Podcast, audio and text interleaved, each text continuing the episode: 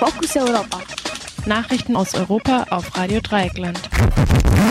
Und jetzt die Fokus Europa Nachrichten für Mittwoch, den 19. April 2017. Zunächst die Übersicht. Proteste gegen Korruption in der Slowakei. Sklavenmärkte und Erpressungen in Libyen. Monsanto verletzt laut Gutachten Menschenrechte. Mexiko.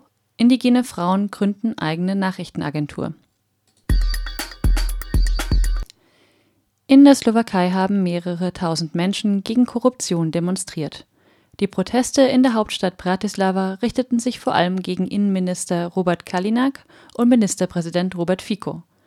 Beiden wird Bestechlichkeit vorgeworfen, insbesondere im Zusammenhang mit dem slowakischen Geschäftsmann Ladislav Bastenak.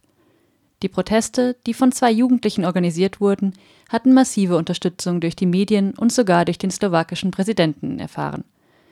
Neben den Korruptionsvorwürfen war auch die mangelnde Rechtsstaatlichkeit während der slowakischen EU-Ratspräsidentschaft ein Thema. Ministerpräsident Fico hatte kürzlich erklärt, seine Regierung wolle stärker mit der Organisation für wirtschaftliche Zusammenarbeit und Entwicklung kooperieren, um gegen Korruption vorzugehen. Die Proteste sind entsprechend auch ein, ein Ausdruck des Misstrauens gegenüber Ficos Ankündigungen. Laut einem Bericht der Internationalen Organisation für Migration IOM gibt es mittlerweile in Libyen regelrechte Sklavenmärkte für Geflüchtete. Für 200 bis 500 Dollar werden demnach Männer und Frauen verkauft und entweder zu schwerer Arbeit oder zur Prostitution gezwungen. Vor allem der Handel mit geflüchteten Frauen und die Vergewaltigung von Frauen auf der Flucht ist als Problem schon länger bekannt. In Libyen kommt laut dem Bericht der IOM das Geschäft mit Erpressungen dazu.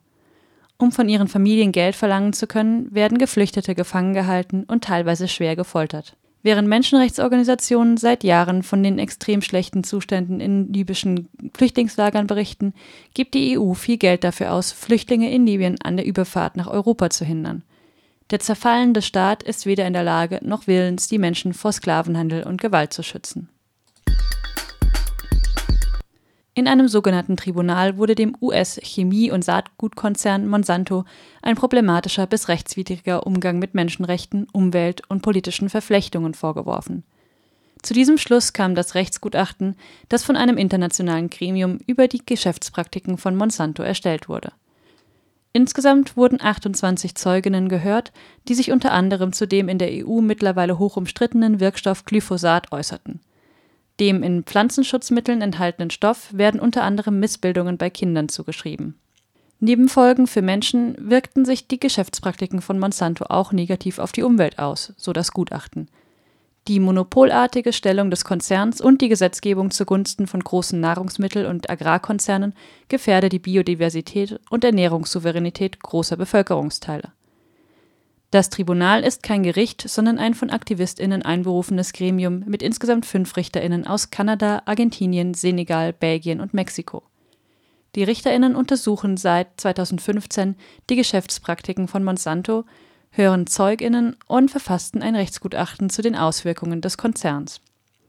Das Gremium fordert in seinem Abschlussbericht die Politik auf, das internationale Recht für Menschenrechts- und Umweltbelange zu stärken um den weitreichenden Befugnissen des Konzerns etwas entgegenzusetzen.